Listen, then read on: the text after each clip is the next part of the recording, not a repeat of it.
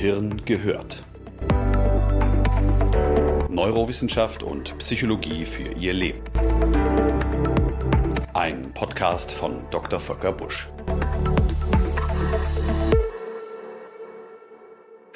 Sagen Sie mal, leiden Sie auch unter Neujahrsvorsätzen?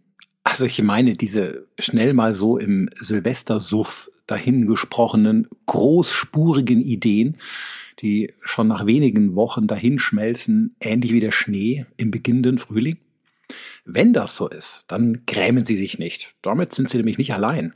Immerhin jeder dritte Deutsche startet mit guten Vorsätzen für das neue Kalenderjahr. Auf den Hitlisten ganz oben steht übrigens gesünder ernähren, mehr Sport treiben, weniger arbeiten und mehr Zeit mit der Familie verbringen. In den letzten zwei Jahren wurde sogar eine umweltbewusste Lebensweise immer beliebter. Und, etwas erschreckend, zwischen fünf bis zehn Prozent der Deutschen wollen im neuen Jahr auch einen neuen Partner finden. Hui. Ich hoffe, meine Frau ging hier nicht mit ein in die Statistik. Ich äh, werde darüber berichten. Welche Ziele auch immer. Meistens scheitern wir bereits nach wenigen Wochen. In einer Studie der Uni Scranton in Pennsylvania wurden 200 Probanden zwei Jahre lang beobachtet, nachdem sie ihre Vorhaben für das neue Kalenderjahr bekannt gegeben hatten. Eine Woche später waren schon nur noch 77 Prozent standhaft. Ein Monat später nur noch die Hälfte. Insgesamt scheiterten 92 Prozent aller Vorsätze. Gründe dafür gibt es natürlich viele. Oft sind die genannten Ziele einfach zu groß oder zu unrealistisch, das heißt, sie passen nicht zum persönlichen Lebenskontext. Aber ein mindestens ebenso wichtiger Grund ist ein ganz anderer. Die meisten Ziele und Vorsätze sind einfach nicht gut geplant.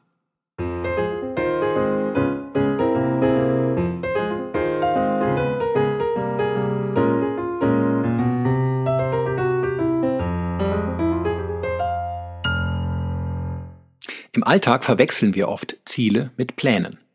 Im Sommer schlank zu sein mag ein Ziel sein, was ist kein Plan. Wenn letzterer fehlt, dann wird aus dem Vorsatz meist nichts. Ein Plan wäre, künftig in der Mittagskantine auf den Nachtisch zu verzichten oder am Abend auf Säfte und Limonaden, um eine bestimmte Menge an Kilokalorien pro Tag einzusparen. Im neuen Jahr sportlicher zu werden, ist auch kein Plan. Allenfalls ein sehr diffuses Ziel. Ein Plan wäre, sich Montag, Dienstag und Donnerstag zwischen 18 bis 20 Uhr mit einem Bekannten im Fitnessstudio zu einem gemeinsamen Workout zu verabreden oder ab sofort mit dem Fahrrad zur Arbeit zu fahren. Tatsächlich entscheidet sich in vielen Fällen an einem konkreten Umsetzungsplan, ob wir einen Neujahrsvorsatz auch umsetzen werden oder eben nicht. Obwohl Pläne ein bisschen, sagen wir, altbacken oder preußisch klingen, sind sie doch das Erfolgsmodell unserer Spezies. Wie Martin Seligman und Roy Baumeister es in ihrem gleichnamigen Werk formulieren, ist der Mensch eigentlich ein Homo prospectus und weniger ein Homo sapiens. Auf Deutsch, die wesentliche Leistung des Menschen ist sein vorausschauendes und planendes Denken, nicht das Träumen von einer besseren Zukunft oder das Schwelgen in irgendwelchen Theorien. Eigentlich planen wir ständig, meist ohne dass wir es merken. In der bislang weltweit größten Untersuchung der Queensland University zu Alltagsgedanken von Menschen an mehr als 6000 Probanden zeigte sich etwas äußerst Interessantes. Jeder dritte Gedanke war auf die Zukunft gerichtet. Und ein Großteil dieser Zukunftsgedanken waren Planungen. Nur ein kleiner Teil waren Hoffnungen und ein noch kleinerer Teil waren Sorgen. Pläne sind also gar nicht so spießig. Ganz im Gegenteil. Sie sind menschlich und sie zeichnen uns aus. Zusammengefasst haben sie vier entscheidende Vorteile im Leben.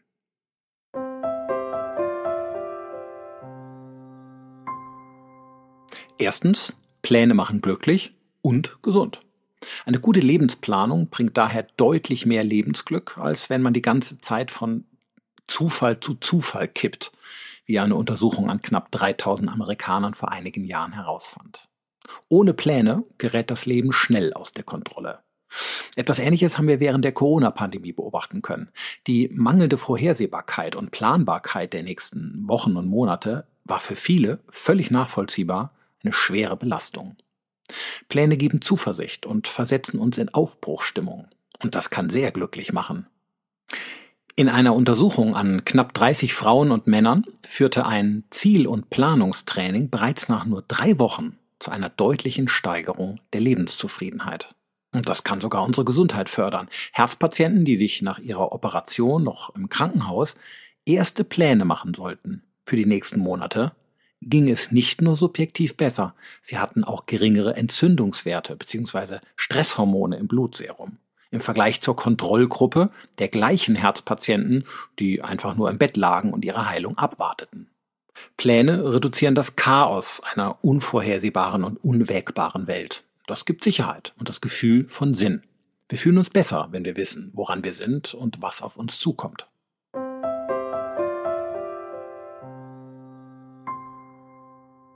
Zweitens, Pläne machen den Kopf frei. Kennen Sie den Zeigarnik-Effekt? Er besagt, dass Menschen sich an Aufgaben besser erinnern, die noch nicht abgeschlossen wurden. Ähnlich wie ein Ohrwurm kreisen Gedanken an das Unerledigte ständig im Kopf. Das kann sehr unangenehm sein und einem Alltag durchaus stören.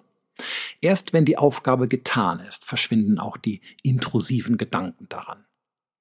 Der Effekt geht zurück auf die russische Psychologin Blyuma Zeigarnik, die diesen Effekt in den 1920er Jahren in einem Studentencafé bei einem Kellner beobachtete.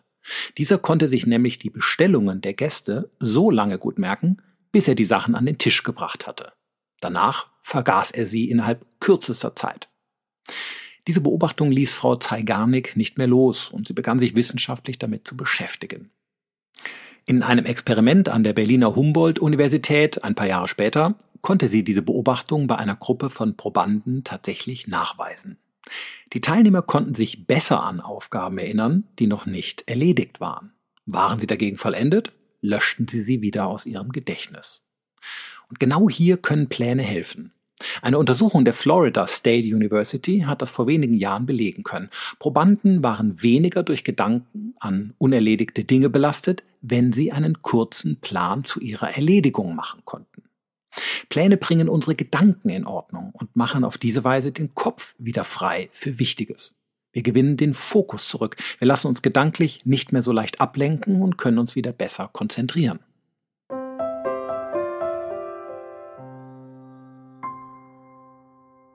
Drittens, sie erleichtern Entscheidungen. Eine sehr lustige Studie hat das bestätigen können. Vorsicht, jetzt wird es etwas schlüpfrig. Dieser Podcast ist ab sofort FSK 16. Ich sage das nur, falls Kinder zuhören. Und ich sage es Ihnen gleich, wir Männer sahen in diesem Experiment nicht besonders gut aus. Aber gemeinsam stehen wir das durch. In einer Untersuchung der Cambridge University bat man eine Gruppe männlicher Probanden, Frauengesichter anzusehen und nach Attraktivität zu bewerten. Danach wurde der Bildschirm schwarz und sie warteten eine unbestimmte Zeit, bis sie ihre Herzensdame, Achtung, oben ohne zu Gesicht bekamen. Sie können sich die Ungeduld der wartenden Männer vermutlich alle vorstellen. Gott sei Dank gab es eine Ausstiegsmöglichkeit aus diesem Dilemma. Wenn man das Warten nämlich nicht mehr aushielt, konnte man einen Knopf drücken und dann sah man wieder das hübsche Gesicht aber eben auch nichts anatomisch weiter unterhalb. Einfach ausgedrückt, es war die Wahl zwischen einem Mausklick zurück zum Spatz in der Hand oder einer unbestimmten Zeit bis zur Taube auf dem Dach. Sowas kann wirklich schlimm sein für einen Mann. Und während nun der Entscheidungskampf in den Köpfen der Herren tobte, lagen diese im Kernspintomographen und die Forscher konnten ihre Gehirnaktivität währenddessen sehen. Besonders aktiv war der sogenannte dorsolaterale präfrontale Kortex, also die Zentrale der Selbstkontrolle. Darüber hinaus einige andere Areale, die mit der Entscheidungsfindung assoziiert sind. Insgesamt herrschte ein rechtes Chaos, denn das Konfliktpotenzial, soll ich, soll ich nicht, war hoch. Wir kennen das aus dem Alltag, auch aus weniger schlüpfrigen Situationen. Ambivalenz kann sehr belastend sein für einen Menschen.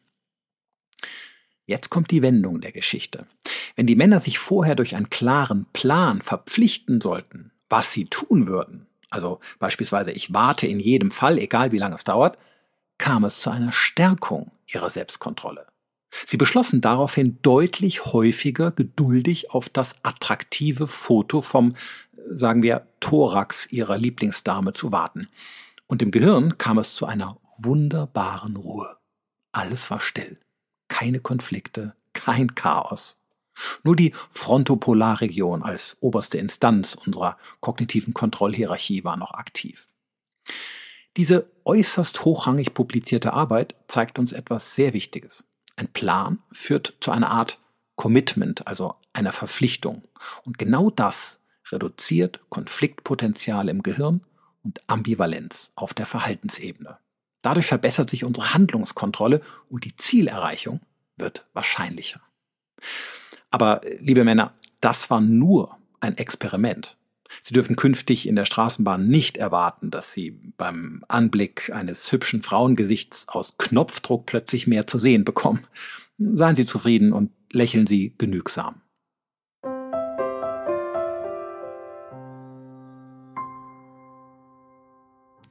Viertens, Pläne verbinden uns mit dem Ziel.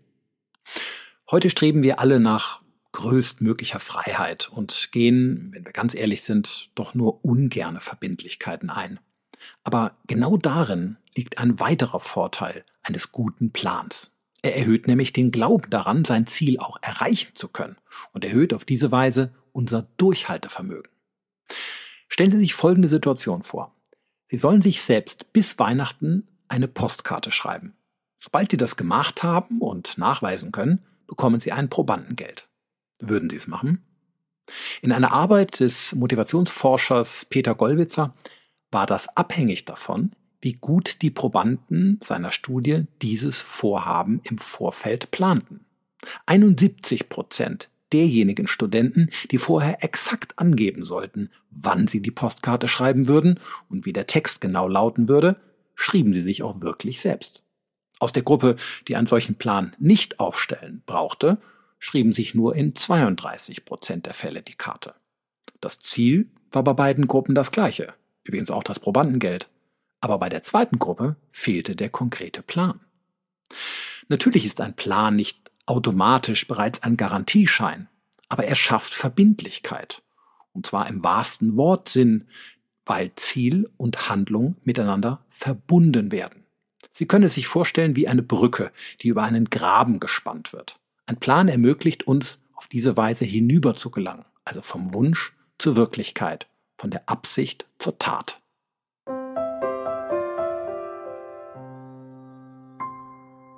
Vier Vorteile eines guten Plans haben wir soeben genannt. Sie erhöhen die Lebenszufriedenheit, sie machen den Kopf frei, sie reduzieren Konflikte und sie verbinden uns mit dem Ziel. Wenn das alles so klar ist, warum machen wir sie dann nicht? Also zumindest nicht bei Zielen, die uns wichtig sind. Also vielleicht wäre es auf einer Silvesterparty in der Tat zu viel verlangt, aber spätestens ein paar Tage danach wäre es doch lohnenswert. Die Antwort ist recht einfach. Wir machen nicht so gerne Pläne, weil ihre Erstellung Zeit kostet und als anstrengend erlebt wird. Erst recht, wenn der normale Alltag sowieso schon einen Teil unserer Ressourcen aufzehrt. Dann fällt es uns echt schwer, noch die Kraft aufzubringen, Pläne auszuarbeiten. In einer Untersuchung an 112 IKEA-Kunden hat man das mal recht eindrucksvoll zeigen können. Vor dem Betreten des Möbelhauses hatten die Probanden noch ausreichend Kraft und Lust, einen Plan für die nächste Woche zu machen, wenn man sie darum bat. Waren sie dagegen einmal komplett durch die Hallen gelaufen, waren die meisten von ihnen nicht mal bereit, auch nur 15 Minuten für einen Plan zu investieren. Alter Schwede. Das ist übrigens nicht Ikeas Schuld, hat ja mit fehlenden Schrauben nichts zu tun. Das ist die Schuld des zu viels in unserem Leben. Wo der Alltag nämlich übervoll ist, bleibt heute kaum noch Raum oder Zeit, unsere Ziele zu reflektieren, sie gut vorzubereiten und strukturiert anzugehen.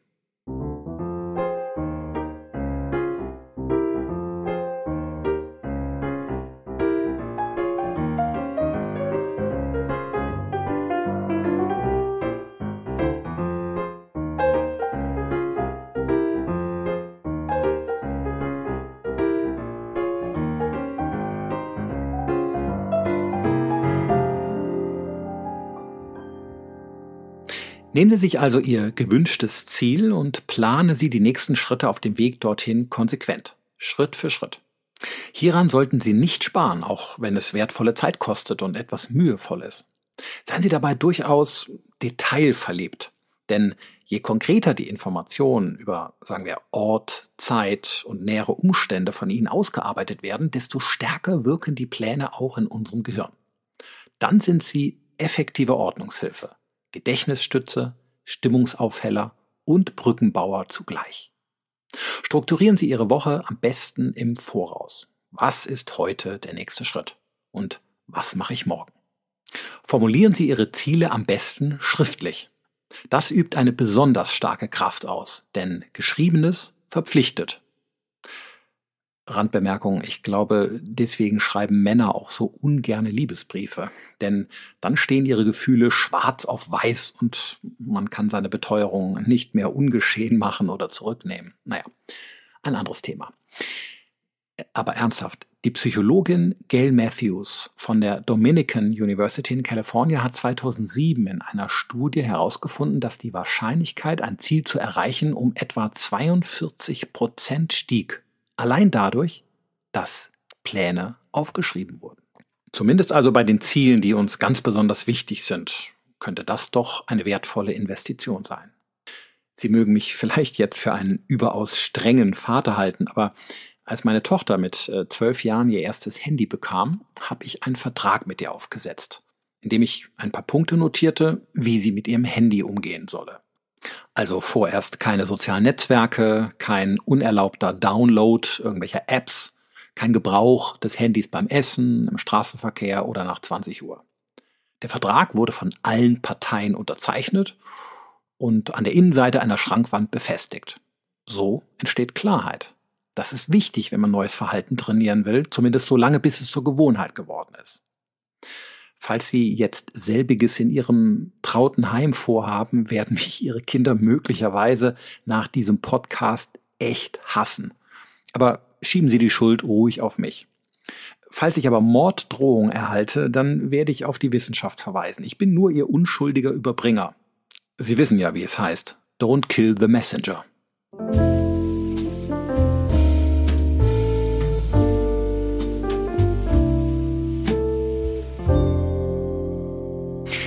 Eine Sache müssen wir uns noch etwas näher anschauen, denn sind wir doch mal ehrlich, das Problem von Plänen ist doch, solange alles so kommt wie erwartet, funktionieren sie. Aber sobald etwas Unvorhergesehenes passiert, gerät man schnell wieder in alte Fahrwasser und macht alles so wie immer. Hm? Die Diät, das Trainingsworkout, der Lernplan, all das gerät schnell aus den Fugen, wenn es anders kommt, als man denkt. Der Grund hierfür ist, dass bei einer beabsichtigten Verhaltensänderung unsere Selbstkontrolle und unsere Gewohnheiten gewissermaßen miteinander kämpfen. Und jede Unwägbarkeit im Alltag stärkt unsere Gewohnheiten, schwächt unsere Selbstkontrolle. Ein Beispiel. Sie wollen mit dem Fahrrad zur Arbeit fahren, aber es regnet an dem Tag. Dann ist dieser Umstand eine Gefahr für Ihr Ziel denn sie haben sich möglicherweise durch keinen entsprechenden Plan darauf vorbereitet. Sie haben weder eine Regenjacke bereitgelegt, noch Wechselklamotten am Arbeitsplatz. Und gleichzeitig ist es schon recht spät und sie müssen dringend los.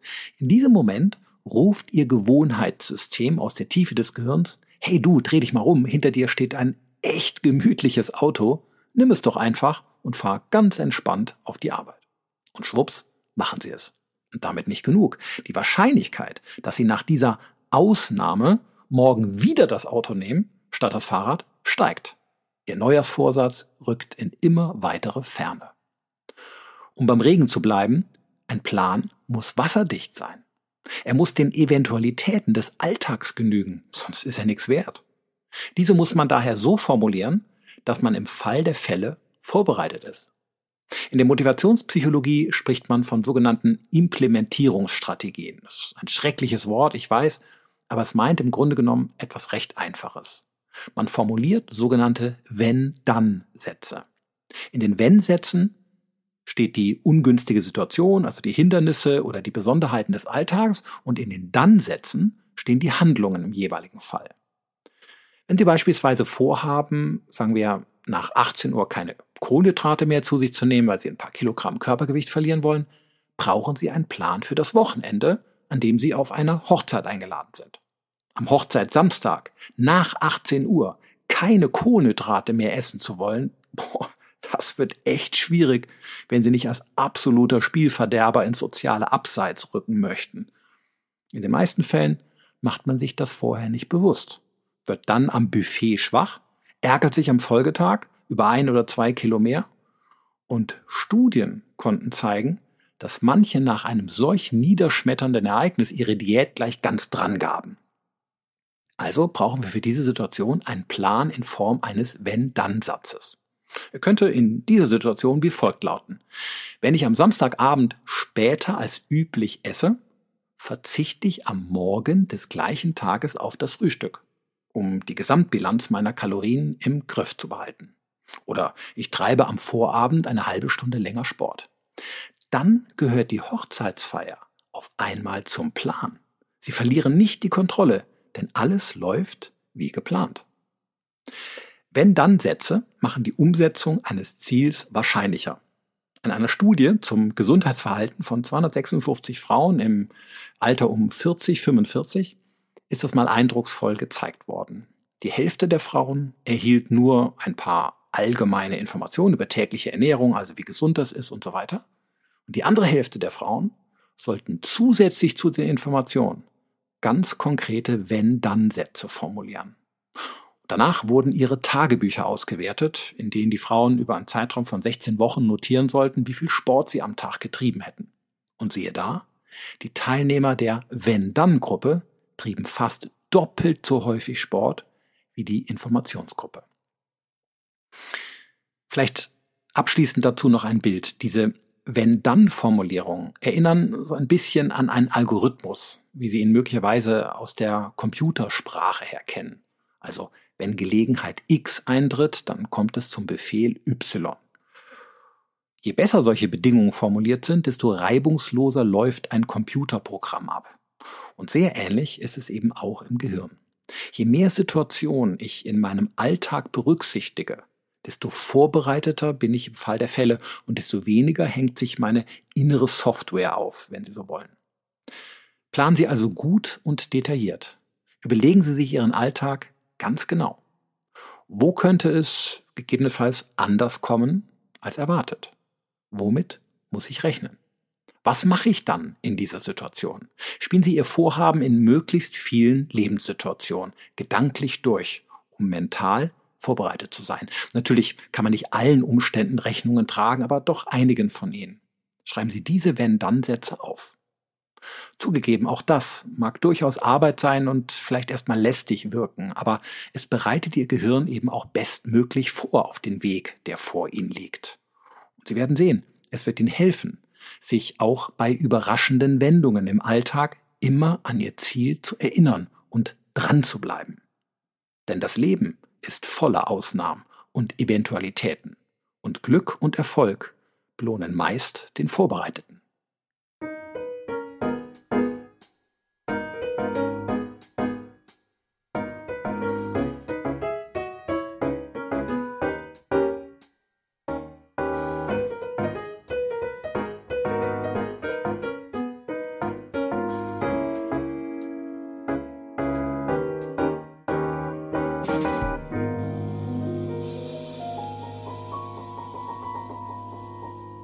Fassen wir zusammen.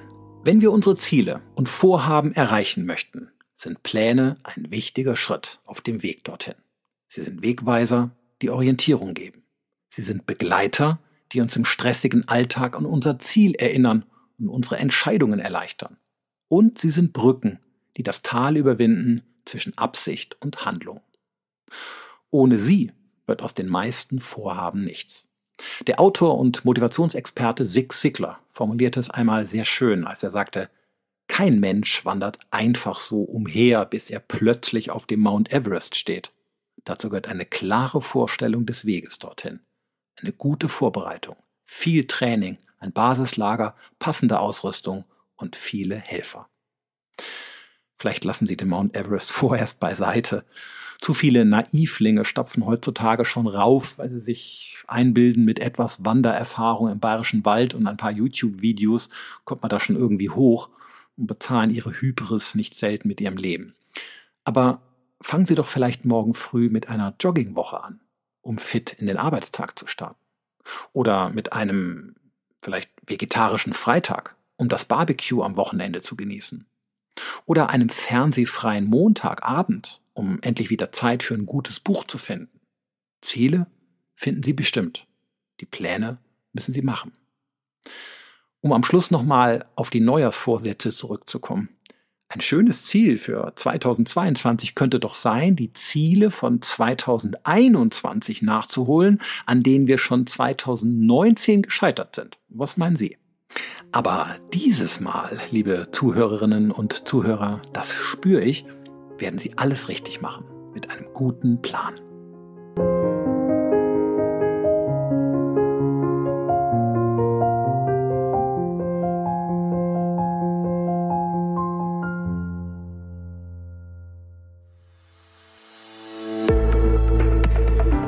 Gehirn gehört.